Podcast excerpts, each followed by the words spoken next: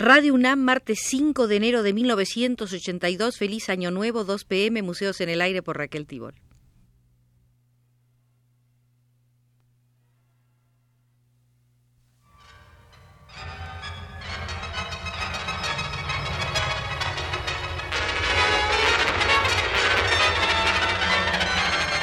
Museos en el Aire.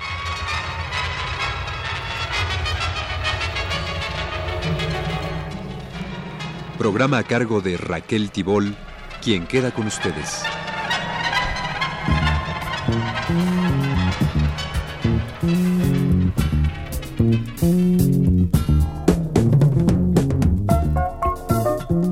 Existe un museo de la tipologización del arte.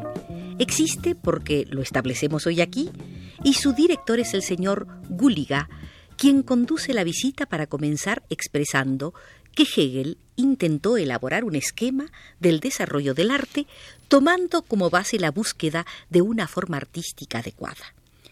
Es bien conocida su tríada, arte simbólico, arte clásico, arte romántico. En el arte del Antiguo Oriente abundan las formas simbólicas que predominan sobre el contenido. Las obras clásicas de la antigüedad nos ofrecen la deseada armonía entre la forma y el contenido. El arte romántico de los pueblos cristianos se distingue por una nueva ruptura entre el contenido y la forma, por el predominio del contenido, lo cual significa la ruina del arte, que cede su lugar a la religión y la filosofía. Hegel dictó sentencia de muerte contra un nuevo arte. Sin embargo, su vaticinio no llegó a realizarse. El desarrollo artístico de la época siguiente refutó las teorías del gran idealista.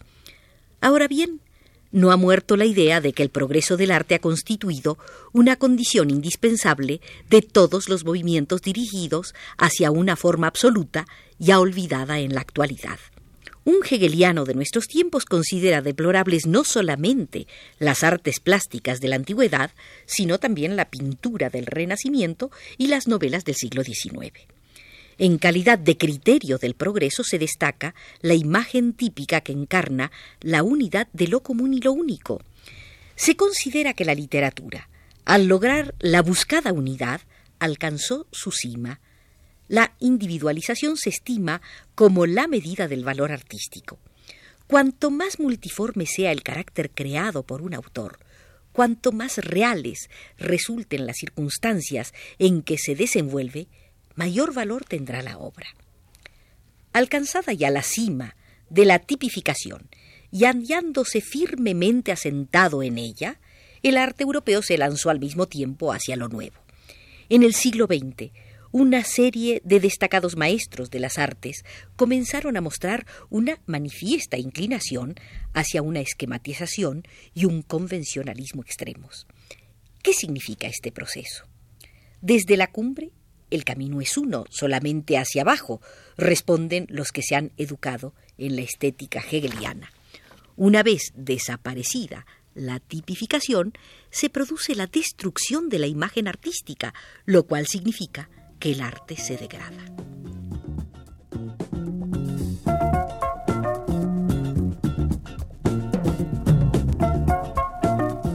La salida fuera de los límites de la tipificación caracteriza, en primer término, a los artistas que no personifican el retroceso ni la reacción, sino el progreso y la revolución.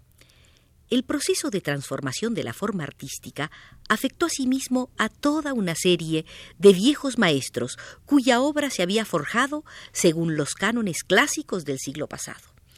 Habiendo alcanzado ya la madurez, estos artistas comenzaron a buscar caminos nuevos. El rechazo de la tipificación no significa la destrucción de la imagen artística. Esta última únicamente se modifica, deviene tipología. La palabra tipo no solo tiene significados comunes, sino también tres acepciones científicas. Tipo es modelo, patrón que no admite divergencias. Además, tipo es el hecho o fenómeno único más característico, la entidad que se expresa con la mayor plenitud. Por último, tipo quiere decir prototipo, forma básica que admite divergencias. La tipología como procedimiento de abstracción, se aplica ampliamente en el conocimiento científico cuando no se trata del descubrimiento, sino de la construcción de lo común. La imagen tipológica en arte es la representación del contorno de su género. Una imagen esquemática típica, pero por eso mismo más amplia. La concretización no desaparece con tal motivo, solamente pierde una parte de su claridad. En las clases de dialéctica aprendemos que, al mismo tiempo que la concretización sensible de un fenómeno aislado, puede existir también la concretización lógica, construida a partir de abstracciones separadas. La concretización artística constituye el eslabón central entre ellas. La imagen típica se aproxima más a la concretización sensible, la tipología a la conceptual. Al aplicar el método de tipologización artística, el arte se aproxima a la ciencia. Originariamente, en la antigüedad, existía una indivisible unidad entre la literatura científica y la artística. El diálogo de Platón, el banquete, representa un claro ejemplo de ello. La época moderna ha trazado una línea divisoria entre ambos géneros. No obstante, el siglo XX se distingue por sus intentos de sintetizar los principios científicos y artísticos. ¿Significaría esta aproximación, esta convergencia de la ciencia y el arte, un movimiento de retroceso? La historia no se repite. La negación de la negación conduce tan solo a una aparente repetición.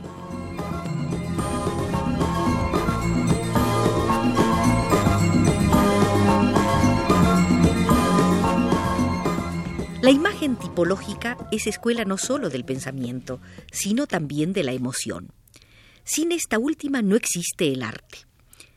Y la cultura artística contemporánea amplía al máximo los dilatados límites concedidos a la emoción. La emoción estética será tanto más aguda y rica cuanto mayor sea la fantasía nuestra en ella contenida. Esto fue ya advertido en el siglo XVII en ocasión del famoso debate alrededor del grupo escultórico del Laocoonte. ¿Por qué Laocoonte, a punto ya de morir ahogado, no lanza un pavoroso grito, sino un apagado gemido? En opinión de Winkelmann, la causa reside en el carácter nacional de los antiguos griegos, en su estoica serenidad. Lessing refutando a Winkelmann, escribió que la cuestión no residía en el carácter de un pueblo, sino en los rasgos característicos de las artes plásticas. El artista no transmite a través de su obra toda la plenitud de un hecho real, sino un determinado momento fecundo que se adapta al hombre mediante una imagen definida. Se considera fecundo aquello que deja el campo libre a la imaginación. Cuanto más trabaje nuestro pensamiento, más intensamente se excitará la imaginación. Indicar el punto culminante de la emoción significa cortar las alas a la fantasía. Lo que Lessing señalaba con respecto a la escultura resultaba característico para el arte en general. La ausencia de una plena concordancia, la reticencia, la imagen intencionadamente incompleta, constituyen los procedimientos favoritos de la literatura contemporánea. En la actualidad nos resulta perfectamente claro por qué la tipologización del arte, renunciando a las características individualizadas, no sólo deja de acarrear la pérdida de la emotividad, sino que la fortalece por medio de una imagen determinada. A tal fin, constituye una condición indispensable el desarrollo de la fantasía del público. El artista, precisamente, cuenta con ella cuando obliga a meditar, a sentir las sugerentes imágenes por él creadas.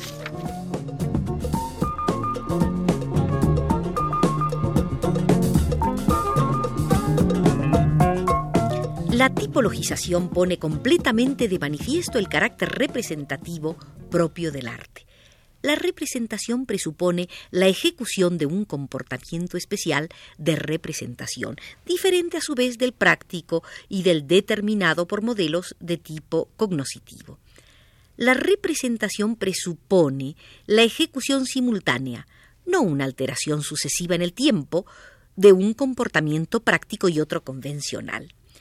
El que representa debe también recordar, a un mismo tiempo, que participa en una situación convencional no real.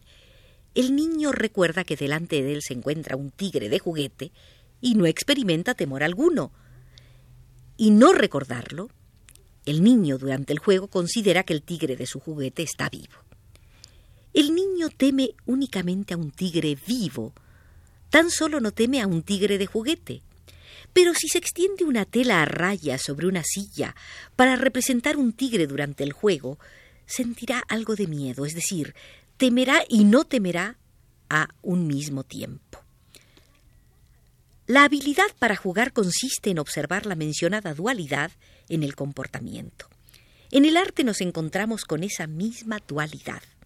Además, en el caso de que el artista se esfuerce por crear el máximo efecto de presencia, o sea, un cuadro verosímil a la realidad, el espectador ni por un segundo olvida que tiene ante sí un mundo convencional. Nadie se lanza en ayuda de Desdémona, aunque su muerte pueda hacer brotar lágrimas de verdad.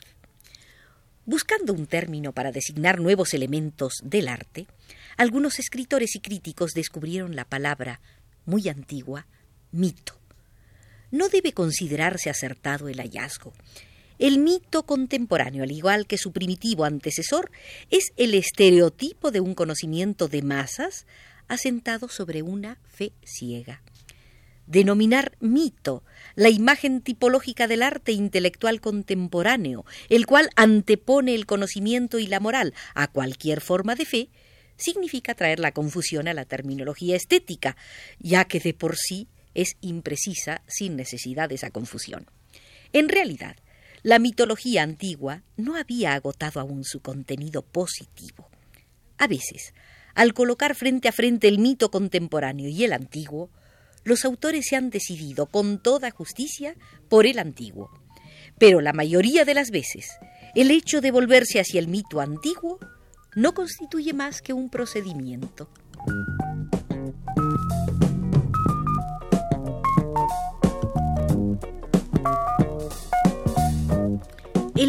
Tradicional de arte es la alegoría. El enigma constituye el género de intelectualismo más antiguo en la creación artística.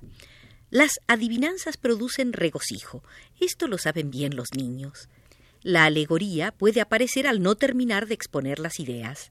El lenguaje cifrado adquiere más de un significado. Surge lo que se ha denominado obra abierta. El doble significado y el sentido múltiple son utilizados por los estéticos. La condensación del material, cuando excede los límites habituales, termina por caer en la exageración. Si en ello se advierten detalles cómicos, se convierte en algo grotesco. La exageración en la esfera de la belleza del espíritu se traduce en una gran elevación. No obstante, con facilidad conduce a lo contrario. De lo sublime a lo ridículo no hay más que un paso y es muy posible darlo en la dirección contraria. Cuando es intencionado, lo grotesco no constituye necesariamente una forma de sátira demoledora. Conjuntamente con la caricatura hiriente, existe también la amistosa. En los programas para el triunfal recibimiento de un héroe romano figuraba también la burla a éste, la exageración, la condensación del material en forma desordenada facilita el camino al quebrantamiento de la lógica, a la confusión producida cuando se entremezclan los distintos planos de la realidad. La reevaluación del mito constituye asimismo una condensación. El mito atrae al artista por la posibilidad de lograr el máximo de una generalización, una construcción fuera del tiempo. En este caso, impone un nuevo enfoque al material tradicional. El mito se transforma, pierde el carácter arcaico y la mágica infalibilidad adquiere una fisonomía intelectual. La imaginación del artista, la búsqueda de la verdad, rechaza la verosimilitud, condensa una tras otra las situaciones inverosímiles.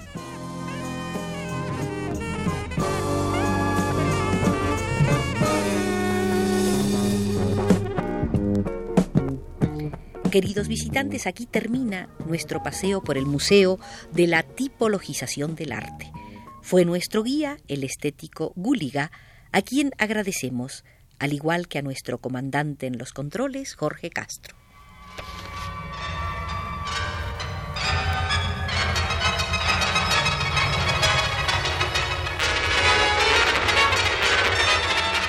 Este fue Museos en el Aire.